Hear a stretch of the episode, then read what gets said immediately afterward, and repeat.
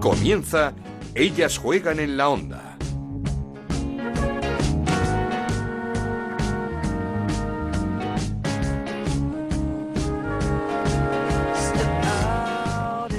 ¿Qué tal? Bienvenidos una semana más a Ellas Juegan, el podcast de Onda Cero dedicado al fútbol femenino. Nos podéis encontrar cada semana en la web de Onda Cero y en nuestro Twitter en arroba Ellas Juegan OCR. Jornada 20 en la Liga Iberdrola con cambio de líder.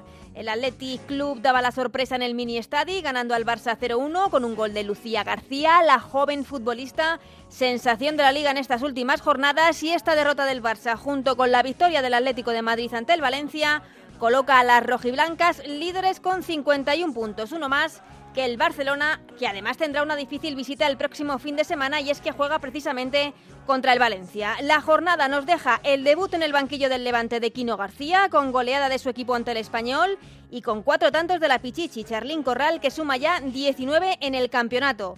Nueva victoria del Betis, 4-0 ante el Albacete, nueve jornadas sin perder para las de María Pri, que se afianzan en puestos de Copa, una Copa a la que no renuncia la Real Sociedad, que ganó en un campo difícil como es el del Granadilla. Por abajo, Santa Teresa y Zaragoza tienen cada vez más complicada la permanencia, pero hoy sin duda tenemos que hablar y mucho de ese grupo cuarto de la segunda división, donde el Málaga lidera de forma contundente. Ganó 0-7 al San Miguel, con un gol a los 5 segundos, como lo estáis oyendo. A los 5 segundos marcaba Adriana Martín. Luego hemos quedado con ella, así que no os perdáis el gol de la delantera del Málaga. Como veis, una jornada con sorpresas, con goles, con cambio de líder, con mucho que analizar, así que empezamos. En Onda Cero arranca, ellas juegan en la onda, con Ana Rodríguez.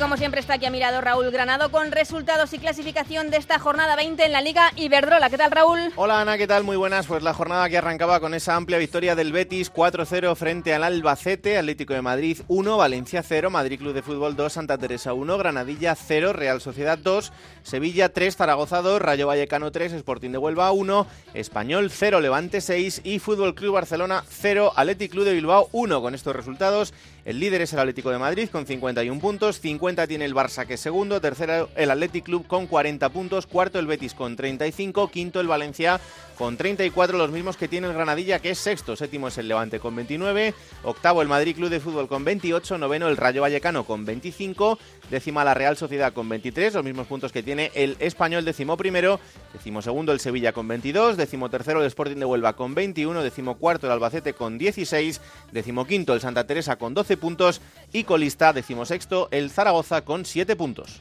¿Sabes, Raúl, que el Arsenal femenino, el conocido Arsenal Ladies, está muy cerca de firmar un convenio con un club femenino de, Córdoba? ¿Ah, sí? Sí, sí, sí. Tengo al teléfono a nuestro compañero Antonio David Jiménez, que esta semana yo creo que hará doblete en Juego de Plata y en ellas juegan. Para aquí estará más contento. Para que nos lo cuente. Antonio David, ¿qué tal? Hola, muy buenas. Cuéntanos cómo es ese acuerdo que se quiere firmar entre el Arsenal Ladies, uno de los grandes de, Europa, de la liga inglesa, y un equipo cordobés. Bueno, pues en este caso es con el Naranjo, ahora mismo quinto clasificado en el grupo cuarto de segunda división y bueno, el proyecto nació en el mes de junio de, del año pasado cuando técnicos del Arsenal eh, llegaron a Córdoba interesados por una serie de jugadoras eh, producto de la cantera del Naranjo y hicieron unos cursos de tecnificación. A partir de ahí vieron que, había potencial en este, en este equipo de reciente creación. Prácticamente el club tiene 10 años eh, de vida, ha ido poco a poco creciendo y bueno, pues eh, su intención es estabilizarse en la segunda división. Hay que recordar que la próxima temporada va a ser una competición muy muy exigente. Se ha fijado en una serie de jugadoras, especialmente en chicas eh, como María Vilés o, o como Encarnita, que la pasada semana estuvo también concentrada con la selección española sub-17. Y bueno, la intención del Arsenal es crear una, una red de captación de, jugadoras y, proyectarlas en el naranjo a nivel eh, nacional. Eh, ¿Cómo lo van a hacer? Pues a través de un convenio de fidelidad, pero en naranjo tiene un,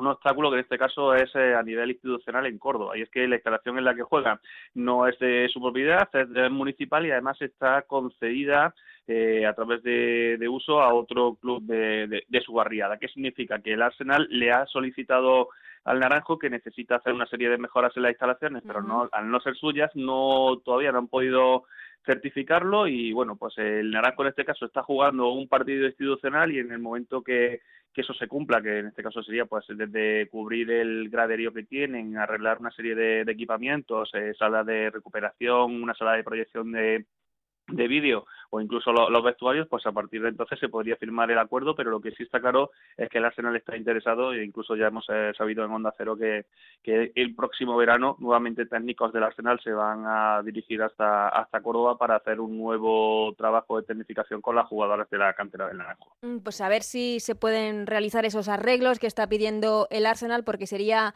muy positivo tanto para el equipo cordobés, para el Naranjo, como para el fútbol femenino español, este acuerdo entre el Arsenal y el equipo cordobés. Muchísimas gracias, Antonio Aid Jiménez. Te escuchamos también en, Juego de Plata. Ahí estaremos, hasta que me dejen en Juego de Plata. ¿Qué vamos a hacer? Un abrazo. Hasta luego. Y teníamos ya muchas ganas eh, de escuchar en ellas juegan a un hombre que lleva toda la vida en el fútbol, primero como jugador, ahora como entrenador, tercer año comandando el proyecto del Athletic eh, femenino y que viene nada más y nada menos que de ganar al Barça en el mini estadi. Joseba Aguirre, entrenador del Atleti, ¿qué tal? Bienvenido al programa. Gracias, muy bien. Felicidades, sí, perdona, que te iba a decir que felicidades en primer lugar por esa victoria que nos sorprendió un poco a todos, no sé si a vosotros también. Bueno, eh, nosotros fuimos para ganar, eso está claro. Eso está claro, exactamente. si no, no se gana. Efectivamente, que llevábamos muchos años sin ganar al Barcelona en su casa, sí, y que, y que íbamos con mucha ilusión, sí. Ahora que nos alegró muchísimo la, la, la, victoria y que fue muy sufrida y que para ganar al Barcelona tienes que hacer un partido casi perfecto y que ellos no tengan su día, pues también. Además con, con, un gol de, de, Lucía, una jugadora que la semana anterior ya había revolucionado el partido contra el Atlético de Madrid en Lezama y que ha marcado contra el Barça. Está en un momento de forma espectacular. Sí, está bien, está bien. Había tenido algunas molestias, eh, pero ahora está en un momento, en un momento muy dulce. Es una jugadora que que todavía tiene tiene tiempo de crecer, de mejorar, pero que, está en un momento ella está bien eh, mentalmente, que, que, es importante y físicamente también está está en un momento dulce y la verdad es que que teniendo a esa jugadora como, como la tenemos, pues nos ayuda mucho. Mm, después del empate, de esa remontada contra el Atlético de Madrid, dijiste que estabas muy orgulloso de tus jugadoras, quizá más que, que la victoria ante el Barça, porque es cierto que, que el partido ante el Atlético irte al descanso con ese 0-2, empatar a 2 en casa, bajo la lluvia. Eh, no sé, la verdad es que fueron partidos distintos, pero de estar muy orgulloso de ambos, las cosas como son. Sí, sí, pero sí es verdad que el Atlético de Madrid, pues eh, ponerte con 0-2 mm. ante ante un equipo como, es eh, el rojiblanco, eh, conseguir meter un gol, fallar un penalti, mm. después de fallar un penalti que te puedes venir un poquito abajo, las jugadoras siguieron peleando, siguieron trabajando y conseguimos empatar. Es verdad que luego pudimos haber perdido también, eh, pero bueno, fue un partido de, de, sentirse, como dije, de sentirse orgulloso porque, porque las jugadoras eh, dieron hasta, hasta la última gota de fuerza que, que, pudieron, la grada estuvo muy metida también, el público estuvo enchufado y fue un partido pues de los que te gusta vivir. No, no, fue el partidazo sin duda hasta el momento en esta liga Iberdrola estábamos todos de acuerdo. Veníais de, de dos derrotas, una de ellas quizás sorprendente ante el Sporting de Huelva no sé, eh, ¿qué, ¿qué, cambiaron? ¿Qué cosas cambiaron ante el Atlético de Madrid y ante el Barcelona? ¿Son equipos en donde las jugadoras se motivan más? ¿Las semanas de preparación son diferentes? ¿Se, prepara el partido de forma distinta?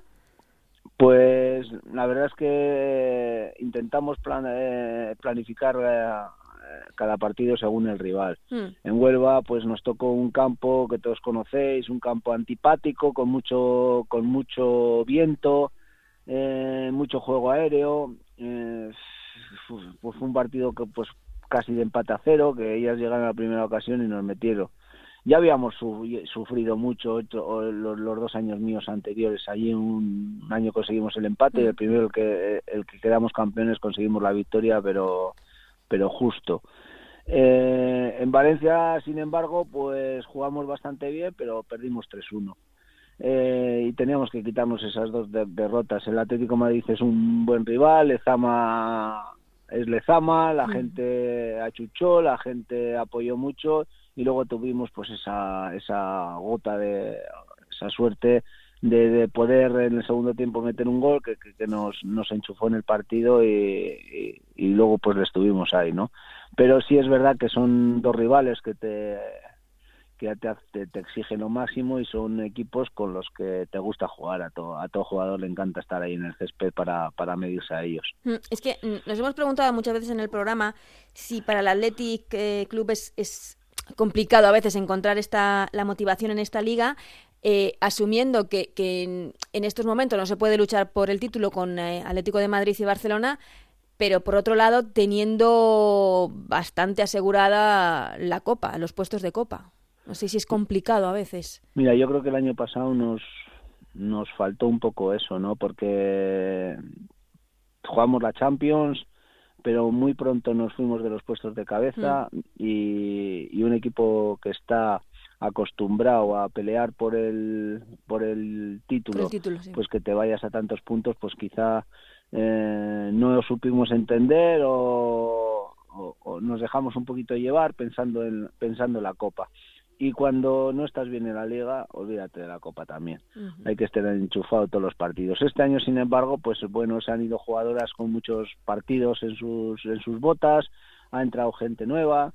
Quizá nosotros también somos conscientes de que quizá por nuestra filosofía de la cual estamos orgullosos, pues nuestro sitio igual ya no es el que el que era hace unos años y lo que tenemos que hacer y lo que hemos hecho es pelear cada partido, defender la camiseta que llevamos cada partido y, y eso seguro que nos va a poner en la situación en la que en la que tenemos que estar, ¿no? Ser capaces de, de pelear todos los partidos y ser, y ser un digno rival.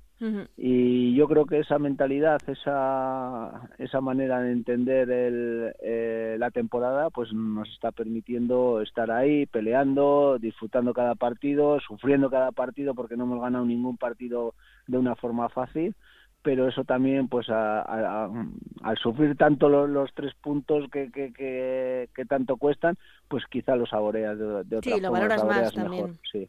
Eh, Joseba, ¿cómo comienza un hombre como tú, un jugador del Athletic, su andadura por el fútbol femenino? Pues de, de forma casual, pues primero teniendo hijas y, hijas que le gustan el fútbol. Y al final pues pues te vas pidiendo que te, eche, te, que eches una mano tal y, ya son pues yo creo que son ya más de 15 años los que llevo en, el, en el fútbol femenino. Y, y nada y, eso es. Al final da igual ¿eh? el fútbol es el fútbol es eh, la única diferencia que, que lo juegan chicas pero al final el juego es el mismo para chicos y que, para chicas. ¿Y qué es lo que has aprendido, con qué te quedas de, estos 15 años en el fútbol femenino? Pues me quedo con la con la fuerza, con las ganas y con lo que les gusta a las mujeres jugar al fútbol, que dejan muchas veces muchas cosas por, por nada, digamos, por cumplir un sueño, por hacer lo que les gusta. Con eso me quedo. Eso, muy parecidas eran las palabras de Poquetino, eh, hace poco en una entrevista en Bienesport hablaba de que él hizo las prácticas de entrenador en el español femenino y, decía que, que, había aprendido allí la pasión, eh, el amor por el fútbol de, de unas jugadoras que lo daban todo casi por nada y que entrenaban en, en circunstancias pues bastante raras a la hora que podían, eh, con luz, sin luz, y, hablaba muy bien de, de, todo lo que había aprendido en esa etapa. Eh, Joseba, técnica y tácticamente las futbolistas cada vez son mejores, ¿está empezando ya desde abajo, desde la cantera, a formar a las futbolistas? Sí, creo que cada vez, y aquí en España sobre todo, yo creo que, quizá el punto que le faltaba era un poco, un poco más el punto físico, que, igual en Europa lo tenían, jugadoras eh, suecas, eh, europeas, generalmente físicamente son muy fuertes. Quizá tácticamente no eran tan, no estén tan, tan preparadas como, como aquí, y poco a poco se están cogiendo. Ya va a ser los equipos ya gente bien estructurada eh, con forma atlética que, que, físicamente son fuertes.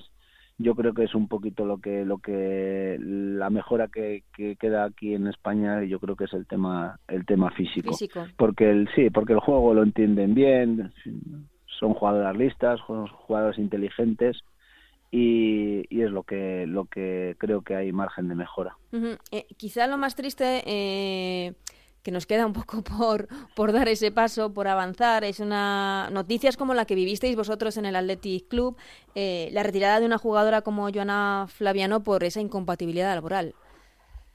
Pues sí, sí, pero bueno, es lo que al final tienes que, decidir, mm. tienes que poner una balanza, Evidentemente. Lo que, te puede dar, lo que te puede quitar, y al final, pues bueno, tienes que. La faena es que, que el trabajo suyo no le permitía eh, pues ser dedicarse al, fútbol. Entonces es, la faena, ¿no? Mm. Ojalá se están dando pasos, se están dando pasos, pero todavía mucho queda mucho camino por recorrer. Creo que las jugadoras pues están dando pasos y están dando más de que están recibiendo y ojalá pues eh, en el futuro pues se empiece a equilibrar. Eh, la próxima jornada recibís al Madrid Club de Fútbol Femenino un recién ascendido, pero que lo está haciendo muy bien, están puestos de copa. Sí, no, la verdad es que cuando fuimos allí ya eh, estaba en una buena dinámica, eh, mm, conseguimos la victoria, pero nos costó, nos costó muchísimo. Y, no va a ser fácil. Ya te digo que hemos ganado, todos los partidos que hemos ganado, no ha habido ninguno que... que Están muy trabajados. Que, lleguemos al final, al, final del partido con mucha tranquilidad, que va nos ha costado sangre, sudor y lágrimas conseguir los tres puntos. Y no va a ser menos. El Real Madrid es un equipo con jugadoras que llevan muchos partidos también en, sus piernas, jugadoras veteranas que saben lo que tienen que hacer, les da la tranquilidad también de, que están haciendo una buena, una buena temporada.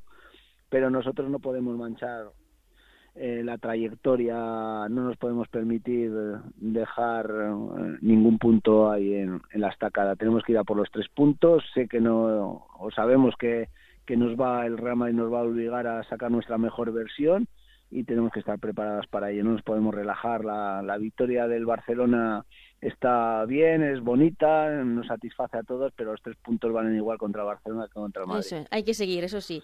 Eh, Joseba, la última. Eh, ya que les has quitado puntos a los dos equipos, ¿quién crees que va a ganar esta Liga Iberdrola? la pregunta del millón. Eh, es que quizás están perdiendo más puntos de los que pensábamos todos a principios de temporada, los dos equipos. Y creo, y fíjate lo que te voy a decir, fíjate lo que me, voy a aventurar un poco, que todavía se perderá, de aquí a final de temporada todavía se perderá alguno más. Porque cada vez hay mucha igualdad, en las segundas vueltas eh, pues los, los equipos apuran, unos por entrar en Copa, otros por no descender, otros por quedar lo más arriba posible. Hay bastante más igualdad. Últimamente también les había costado al Barcelona eh, y al Atlético Madrid solventar los partidos con cierta facilidad, como, la, como lo habían hecho en la primera vuelta.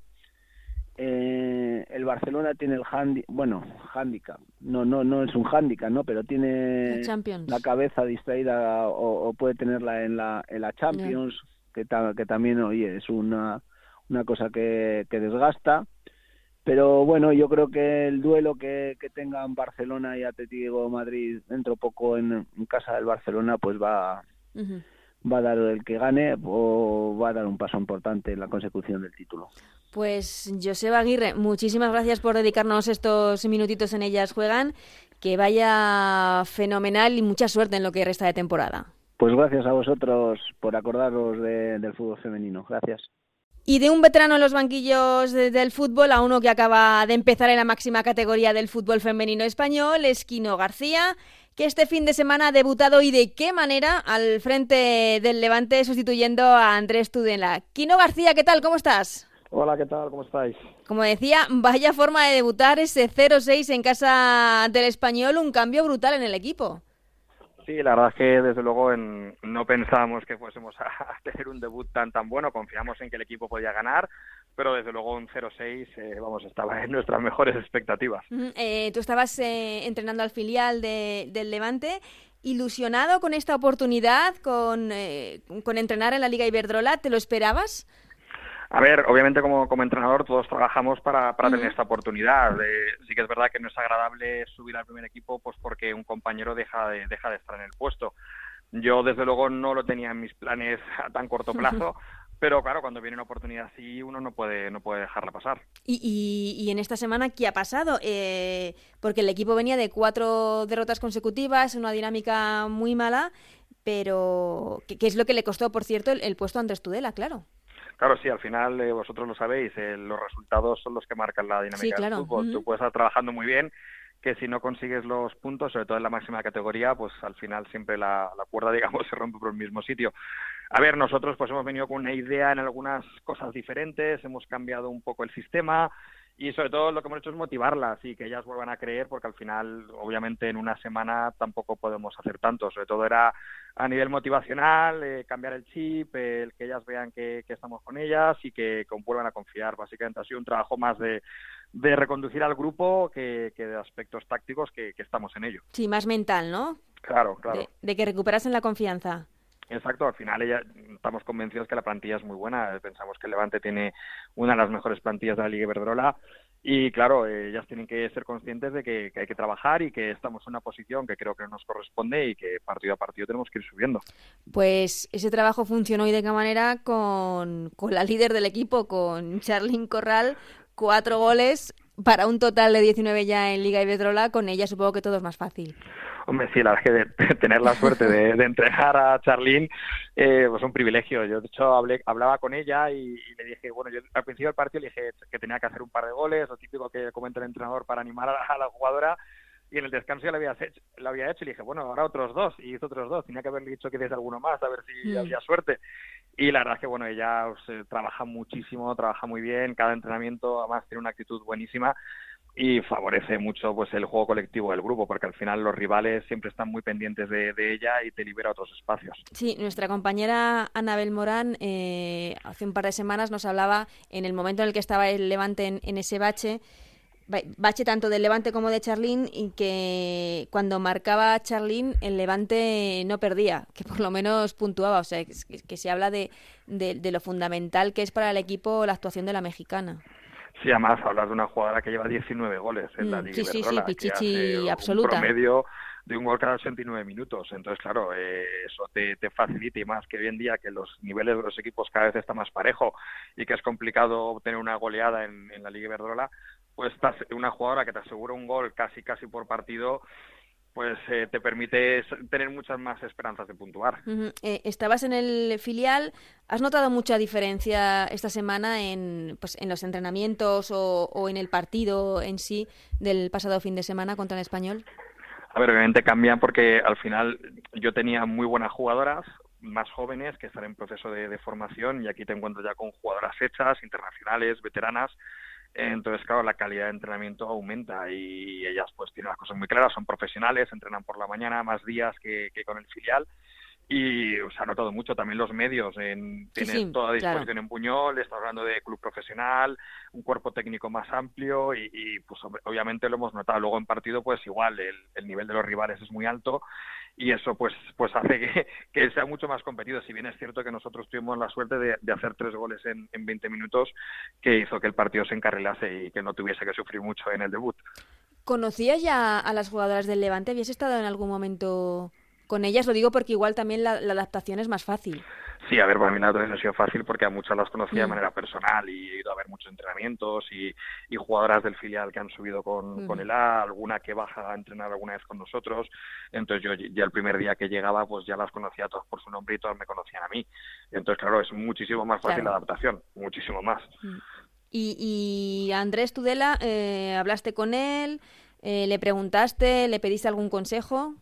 ¿De cómo estaba el equipo? De, ¿De cómo se quedaba? No sé.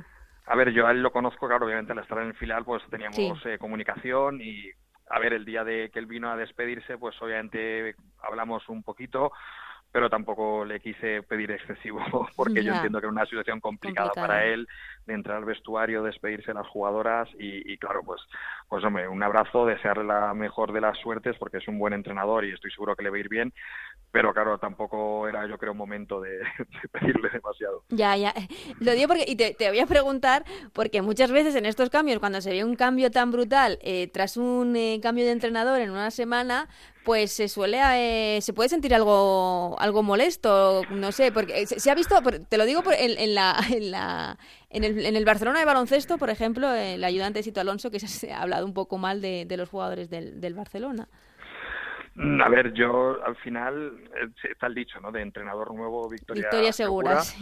al final simplemente son dinámicas. El fútbol es un estado mm. de ánimo, se produce un cambio. Las jugadoras esta semana han entrenado muy fuerte pues porque quieren ganarse el puesto y porque quieren eh, las que juegan menos jugar más y las que juegan más pues mantenerse en el sitio. Entonces esa propia dinámica de, buen, de buen ambiente, de buen trabajo, de ir a por todas, yo creo que, que ha generado en que las propias jugadoras den la mejor versión. No es tanto por, yo creo, eh, por, por hablar más de las jugadoras, sino de por hablar bien de ellas, de que han entendido que, el cambio que viene es porque no se estaban haciendo las cosas bien y al final, pues ellas han trabajado esta semana. La verdad es que yo he disfrutado entrenando muchísimo. Entonces, eh, y también, pues al final cambias un poco el sistema y ellas ven cosas diferentes y, luego tienes la suerte de que Charlene mete la primera. Claro. Entonces, son muchos condicionantes. Eh, no es por hablar mal, yo creo que es todo lo contrario. Hablar no, no, sí. Como decía Jorge Valdano, lo ha dicho muchísimas veces, el fútbol es un estado de ánimo y evidentemente venir de cuatro derrotas eh, pues al final te mina un poquito la moral, pero el Levante todos sabemos que es un equipazo que en el momento en el que tuviese una victoria tiene que ir para arriba. Sí, al final el objetivo es eso, que ellas vuelvan a creer, que sean conscientes que el cuerpo técnico vamos a intentar ayudarlas en lo máximo posible, que creemos en ellas, que sabemos que que bueno, al final las rachas muchas veces, porque el Levante tampoco estaba jugando mal. Yo mm. voy a ver al primer equipo todas las semanas y yo no creo que el Levante estuviese jugando mal. Sí, se escaparon muchos puntos en los últimos minutos, además, ¿no? De hecho, el, español en la primera vuelta, que yo estaba en el campo, nos empata en el minuto 96, en un rebote en el mm. palo y tal. Y cuando el, el Levante había tenido ocasiones para, para finalizar el partido mucho antes y al final pues si la pelota no entra y esta semana pues Charly las dos primeras veces que llega a portería hace gol sí que es verdad pues es que el equipo jugó muy bien que, el equipo salió muy mentalizado muy centrado quizá el, cambio que hicimos de disposición de algunas jugadoras ayudó a que tuviésemos un mayor control del partido que creo que fue así y, pues un poco todo se juntó y luego ellas que, han creído un poco en el sistema que nosotros hemos planteado un poquito diferente y yo creo pues que vamos a ir hacia arriba. claro que sí, no, es que lo esperamos todos del Levante porque hemos hablado muchas veces que, que es de los equipos que mejor está trabajando sin duda en, en los últimos años en la, en la Liga Iberdrola y que tiene futbolistas para estar mucho más arriba. Pero por eso te digo, el próximo fin de semana es un partido fundamental para, para asegurar eh, esos puestos de copa ante un rival como el Rayo Vallecano. Sí, al final el Rayo Vallecano es un, rival directo. El Rayo Vallecano igual que el español esta semana, nosotros éramos conscientes de que, de que no ganando ahí se nos podía complicar la participación en la Copa de la Reina, sobre todo por la dinámica en la que íbamos a entrar, ¿no? Cambio entrenador y se sigue perdiendo, pues habría sido un problema, pero el equipo cree, el equipo está convencido de que vamos a sacar los tres puntos y más en casa, yo creo que la afición va a apoyar esta semana, se está movilizando mucha gente en Valencia y, vamos, el equipo está convencido porque es un rival directo, tú ganas esta semana, la dinámica es positiva, luego viene parón de selecciones y así es mucho más fácil seguir trabajando. Pues pues, eh, Kino García, eh, que vaya todo fenomenal en esta nueva etapa de la que nos alegramos mucho en el Levante, que la disfrutes, eh, muchísima suerte al equipo, que le queremos ver en esa Copa de la Reina y que es un torneo supongo que también a ti te hace especial ilusión disputar, porque es un torneo muy bonito. Como entrenador, eh, obviamente llegar a la élite y poder disputar una de las competiciones más bonitas que hay, que es la Copa de la Reina, es un sueño hecho realidad. Entonces, claro, vamos a trabajar al máximo, tanto yo como todo el cuerpo técnico y las jugadoras, para, para poder llegar a, esa competición, que yo creo que, vamos, estoy convencido de que vamos a estar ahí. No, no, no, eh, eh, estamos, vamos, absolutamente seguros y no solo eso, es que en, una, en un torneo como la Copa, un partido, oye, eh, pues se puede pensar en un título. Hombre, yo he venido para eso. O sea, un, entrenador viene para ganar. O sea, yo no vengo para ahí a ver qué pasa la temporada, ¿no? Y, y, la Copa de la Reina, la Liga, obviamente, matemáticamente, con Barcelona Atlético arriba, es imposible. Casi, sí, exactamente. en la Liga regular nadie se lo plantea, pero en un torneo como la Copa, oye. Yo estoy convencido de que, de que podemos ir a por la Copa. Vamos, yo creo que hay equipo, plantilla, jugadoras y calidad en el grupo, tanto humana como futbolísticamente, para poder perfectamente disputarle el título a cualquier equipo. Y de hecho va a ser el objetivo, va a ser clasificarnos en la liga y pues pelear por estar lo más arriba posible en la clasificación luego de la Copa. Pues, Kino, nos alegra y mucho escuchar a, a una persona que llega así joven, con, con ambición y, y, con ganas, y como dices tú, a por, a por un título. Ojalá y que pueda ser así, porque sería también muy bueno para, para el fútbol femenino español, que no siempre los títulos caigan en, en los mismos equipos. Exacto, eso intentaremos, cambiar un poco la dinámica. Muchísimas gracias, Kino. A vosotros. Esto es Ellas juegan en la onda, el podcast de Onda Cero, en el que te contamos todo lo que pasa en el fútbol femenino.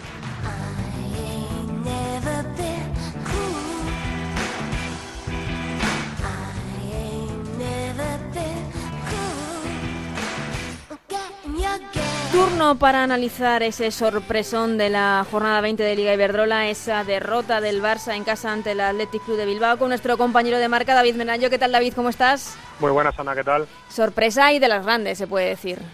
Sí, la verdad es que el conjunto vasco ha dado la vuelta a la liga en apenas dos jornadas, primero empatando con el Atleti y luego ganando en el mini estadio. La verdad es que era difícil de pensar sobre todo después de la primera vuelta, pero bueno, es verdad que el juego de las de Joseba Aguirre fue bastante sólido durante el partido, fue un choque de ida y vuelta, para mí pudo ganar cualquiera y cualquier resultado hubiera sido justo y al final pues fue un gol de Lucía, certera, confiada y la que dio los tres puntos al Athletic Club. Es impresionante el, descaro de esta futbolista de, Lucía, que está en un momento espectacular, que revolucionó el, partido de la segunda parte en Lezama ante el Atlético de Madrid y que tuvo el premio el pasado domingo de marcar ante el Barça. Está en un momento increíble. Sí, es una jugadora que, que ha ido de menos a más desde que fichó por el Atlético, que estaba acostumbrada a recibir todo el protagonismo, tanto en el Oviedo moderno como en categorías inferiores, y en el Athletic Club le ha costado un poco más entrar, eh, encontrar ese hueco en el 11, encontrar su rol en, el esquema de juego, pero poco a poco se la ve más confiada, eh, queriendo el balón, teniendo protagonismo, y al final, pues como hizo el otro día en Barcelona, marcando goles, que al final es lo que mejor se le da, y eso pues al final nutre y mucho a un equipo que, está carente de ese tipo de perfil de jugadoras. Estábamos hablando con Joseba Aguirre, precisamente el, entrenador del Athletic Club, de que sorprende un poco o que no pensábamos que tanto Barcelona como Atlético de Madrid estuviesen perdiendo tantos puntos esta temporada, que parecía que en, un momento dado cualquier tropiezo iba a significar una liga, pero que no, que no está siendo el caso. Sí, estoy de acuerdo. Yo creo que lo vivimos con la derrota del Barcelona en Granadilla, en Tenerife, eh, lo vivimos con la derrota del Atlético Madrid en casa contra el Rayo. Y como dices, cada vez se van dejando más puntos en terrenos que, que, prácticamente no contaba nadie con ello. Y yo creo que eso hace abrirse aún más la liga, todavía quedan 10 jornadas por delante, todo el mundo está fijándose en el partido evidentemente que es importante de Barcelona Atlético Madrid dentro de tres semanas, pero yo creo que viendo los resultados quizás se dejen más puntos de aquí a final de temporada, así que yo creo que no va a ser tan clave como esperábamos ese duelo en el mini estadio entre azulgranas y rojiblancas. Es lo que nos acaba de decir Joseba, que cree que, que perderán más puntos, que, las segundas vueltas son pues gente compitiendo por la Copa, más desgaste físico y que tanto Atlético de Madrid como Barcelona que, cree que perderán más puntos. ¿Te está decepcionando un poco el, el Barça de esta temporada? No, tanto como decepcionar, no. Es verdad que al final eh, iban con el cartel de, favoritas y que se les exige, ¿no? Que, tenían que ganar cada partido. Incluso al principio de temporada estaban guarismos de, los mejores números de los campeones de liga, ¿no? Pero estamos viendo que la Liga Iberdrola es cada vez más competitiva, que han llegado jugadoras importantes en diferentes equipos y eso hace que, sea muy difícil de ganar. Además, Fran Sánchez ha encontrado con dos bajas para mí importantes, sobre todo la de Mariona, que es una mm. jugadora para mí reemplazable no tiene perfil de jugadoras el, Barcelona de ese tipo. Y luego la de Leila, que sí es cierto que podría ser más reemplazable, pero llegar a una lateral izquierdo como Morroni, joven, inexperta, eh, a mitad de temporada y tener que entrar en el rol de un equipo es complicado. Entonces yo creo que está pasando un poco factura eso, factura un mes importante en el que también tiene la cabeza un poco en la Champions, aunque no se quiera decir, y evidentemente es complicado gestionar ese tipo de, sentimientos y, y, de motivaciones diarias, ¿no?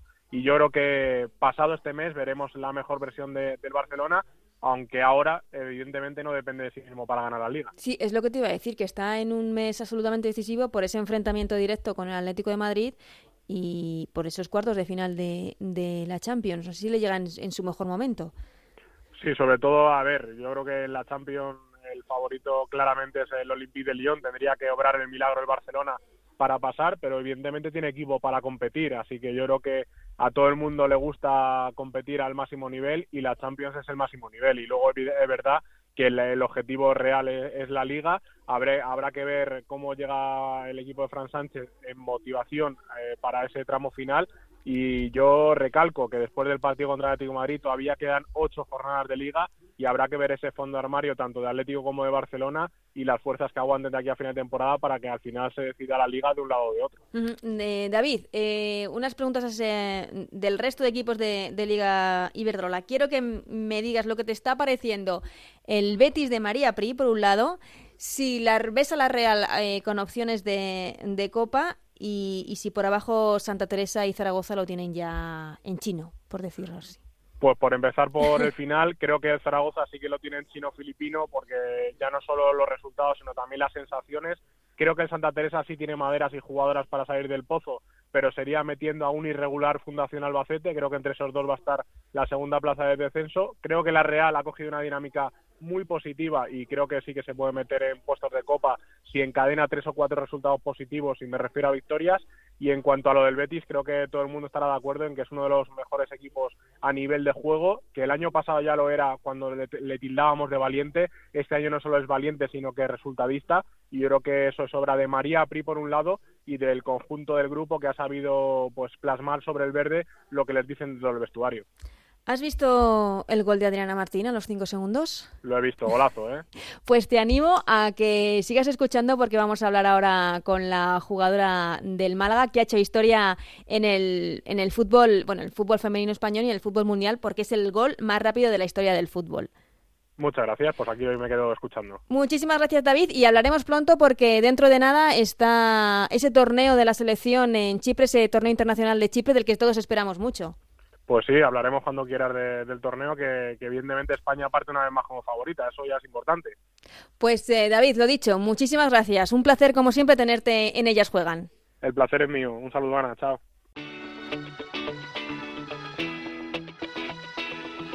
Seguimos con Ellas Juegan en la Onda, con Ana Rodríguez.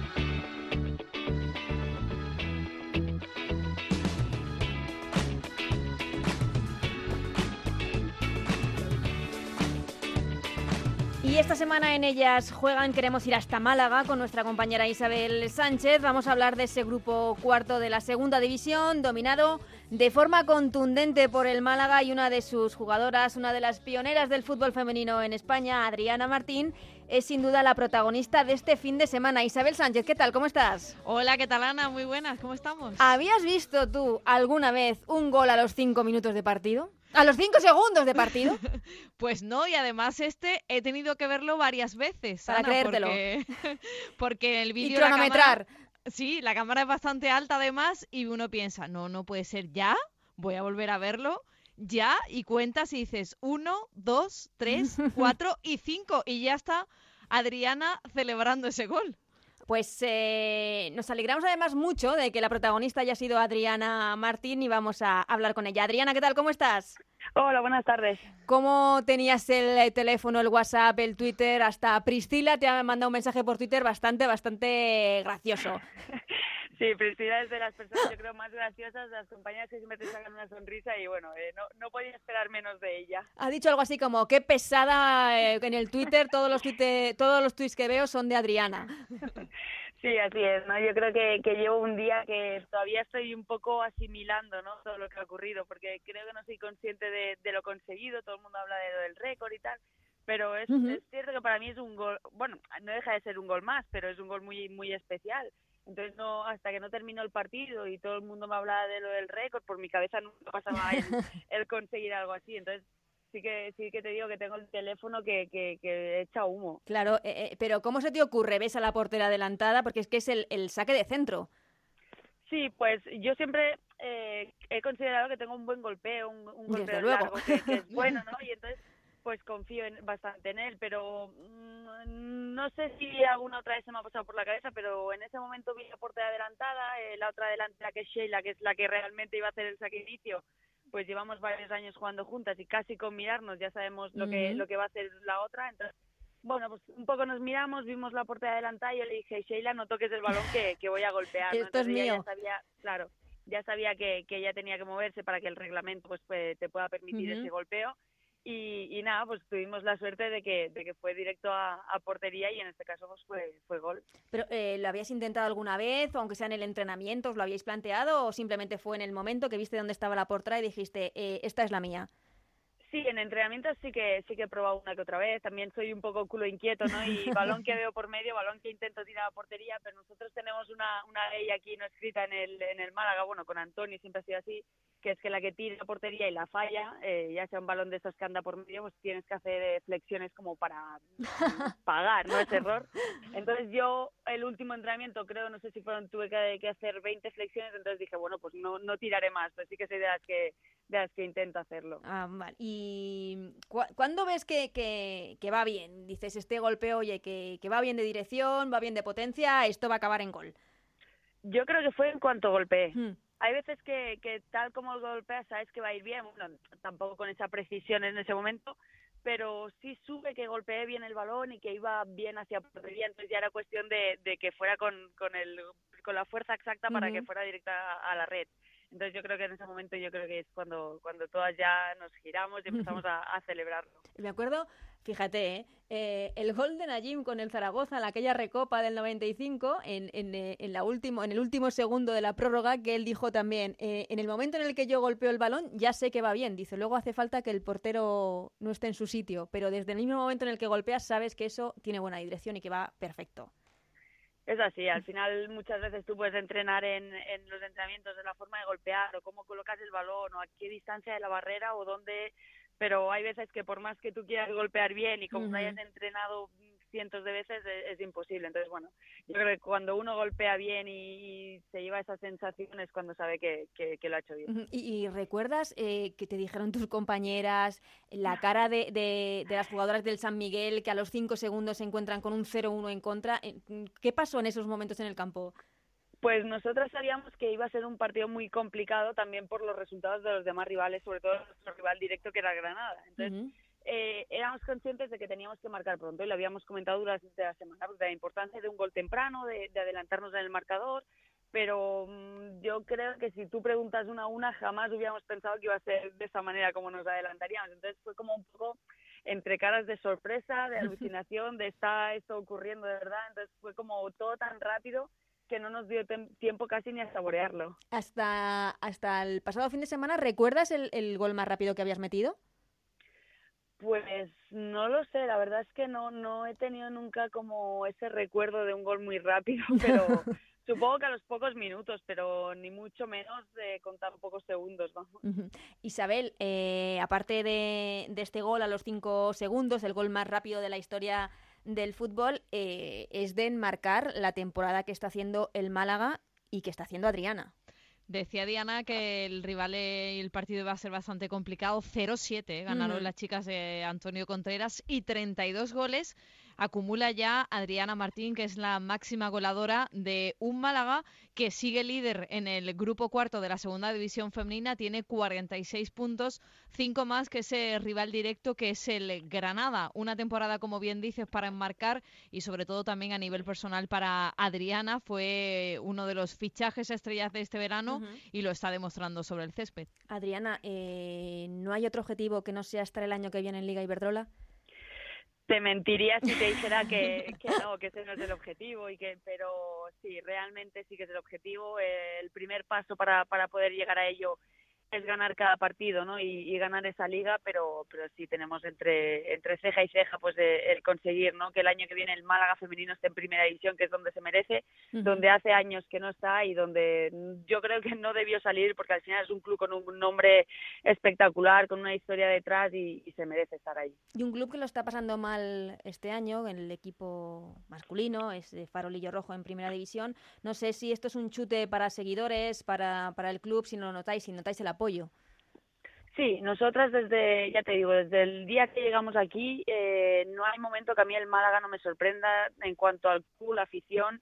Y, y sí que es cierto que ahora están atravesando un mal momento, pero también soy de las fieles que va cada domingo que pueda a la Rosaleda. Y confío ciegamente en que el equipo va a salir de esa situación. Es cuestión de, cambiar esa dinámica negativa, de cambiar todo lo que está sucediendo ahora, pero, pero yo sé que lo van a hacer porque los he visto entrenar, sé cómo trabajan y porque, porque lo que te digo, ¿no? Al final el, Málaga tiene que estar en primera división sí o sí. Eh, ¿Qué tal con la hija del jefe? Increíble, eh, sí. increíble. La verdad que, como te digo, ¿no? desde el día 2 de, de agosto que nosotras empezamos a entrenar, eh, en lugar de ser una persona pues distante, ¿no? No deja de ser la presidenta, en lugar de ser una persona distante que esté en las oficinas, solo dedicándose a eso, para nosotros todo lo contrario, ¿no? Ha sido una persona cercana, ha sido una amiga, ha sido una ayuda que en todo momento para lo que hemos necesitado, ha acudido a los entrenamientos, a, los partidos siempre que ha podido y ya te digo que que nosotras desde que llegamos aquí sentimos su cariño, hemos notado su apoyo en todo momento y, estamos más que agradecidas. Mm, porque Isabel, eh, hablamos de que la hija del jeque, del dueño del Málaga, está absolutamente implicadísima con el equipo femenino del que, como decía Adriana, es la presidenta ameado. Incluso nos puede decir la propia Adriana que en algún que otro entrenamiento se ha puesto las botas y se ha dedicado a jugar un ratillo con estas chicas que hace dos fines de semana lograban una de las victorias más importantes que llevan a lo largo de la temporada, que fue contra el Granada, ese rival directo, y se le pudo ver a la hija de, del jeque Altani bajar al césped y celebrarlo con ellas, que al final, como decía la jugadora, pues es una más, ¿no, Adriana? Es una más, es una más de, del vestuario, sí que es cierto que luego dentro del vestuario pues tienes intimidad, pero, pero ella es una más del grupo, es una más de esta familia que formamos al Málaga Fútbol Club y, y bueno, y al final pues ella está con nosotros. Todavía yo no he visto eso de las botas porque este año todavía no ha jugado con nosotras, pero sí que me lo han comentado y estoy deseando que se una, ¿no? Nos da nuestros entrenamientos porque como te digo, ella es la presidenta de este club. Eh, creo que se está dejando el alma para que todo vaya bien, sobre todo por, la sección femenina, y ojalá que, podamos compartir muchos momentos con ella. Adriana, eh, tú crees una clásica del fútbol femenino español, aquí en España jugando pues en, en, español, en Atlético de Madrid, en Levante en la última etapa. Conoces el nivel de la Liga Iberdrola. ¿El Málaga está preparado para dar ese salto? ¿Tiene la calidad? ¿O, o, o tendría que hacer muchos cambios de cara a un posible ascenso. Porque estamos viendo, por ejemplo, un recién ascendido como el Madrid Club de Fútbol Femenino que lo está haciendo muy bien, octavo y en puestos de copa.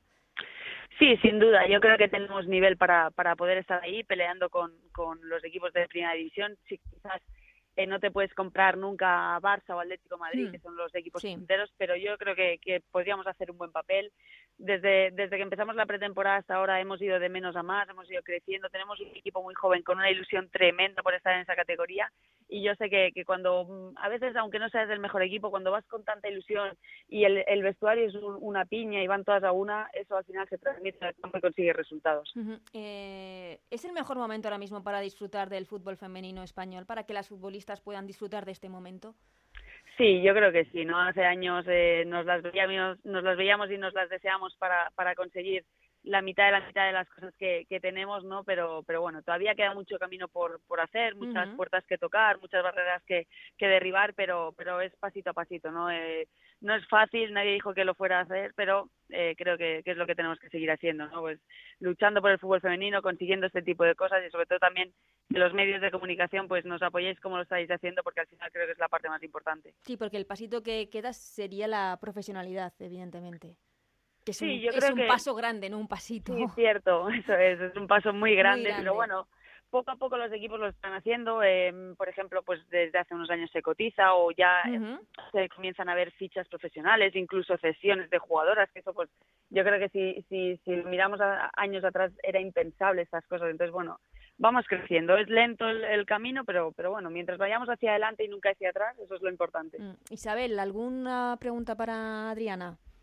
Bueno, no, solo comentar si la necesidad, sobre todo, que tiene la ciudad de Málaga de tener a este equipo en, en, lo más alto, la apuesta que están haciendo desde la propiedad y, sobre todo, bueno, el respaldo que ya están teniendo de la afición, como mencionaba eh, Adriana. Eh, ¿Lo tenéis más fácil de lo que pensabais, sobre todo después de, ganar, de ganarle el otro día al Granada, no?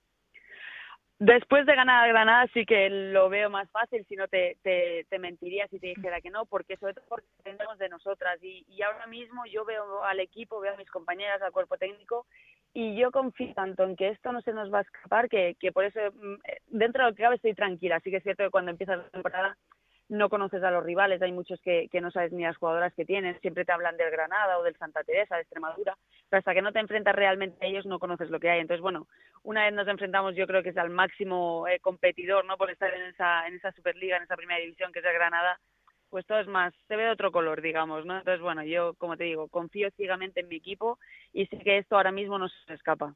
Adriana, voy terminando, pero te quería preguntar a una jugadora como tu pionera eh, internacional, ¿cómo estás viviendo también el momento que vive la selección de Jorge Vilda en puertas de jugar uno de esos eh, torneos prestigiosos como es el, la Copa Internacional de Chipre? Pues con mucha envidia, ¿no? Con mucha envidia sana, porque bueno, yo creo que, que toda jugadora y sobre todo las que hemos tenido la, la gran suerte de, de, vestir esos colores, de defender el país y, y, bueno, de estar en competiciones europeas, pues bueno, eh, es una envidia tremenda la que se siente, pero también es un orgullo porque veo que las jugadoras que están yendo son jugadoras con mucho nivel, con mucha calidad y están haciendo un gran papel y, bueno, están poniendo el, el, nivel de España muy alto.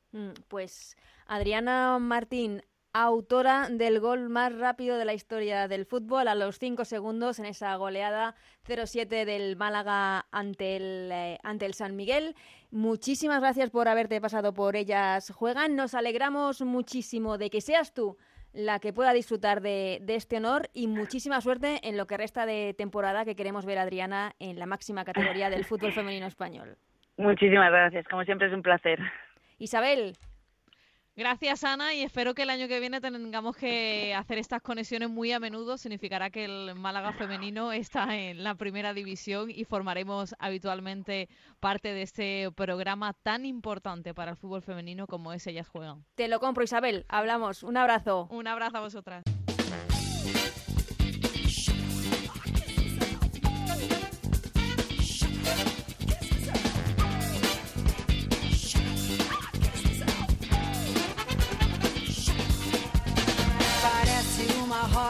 Pues hasta aquí este Ellas Juegan, el Ellas Juegan de esta semana. Como siempre, muchísimas gracias a Raúl Granado, a Alberto Fernández, a Gonzalo Palafox, a Nacho García en la parte técnica y hoy me vais a permitir que este programa se lo dediquemos a nuestra compañera Anabel Morán, que le mandamos un beso muy fuerte, que esperemos que se recupere muy pronto porque queremos que esté con nosotros aquí la próxima semana. Hasta entonces, un abrazo, que seáis muy felices.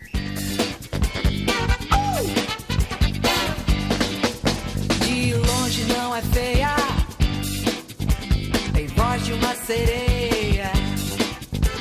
Cuidado, não a toque. Ela é má, pode até te dar um choque. Venenosa,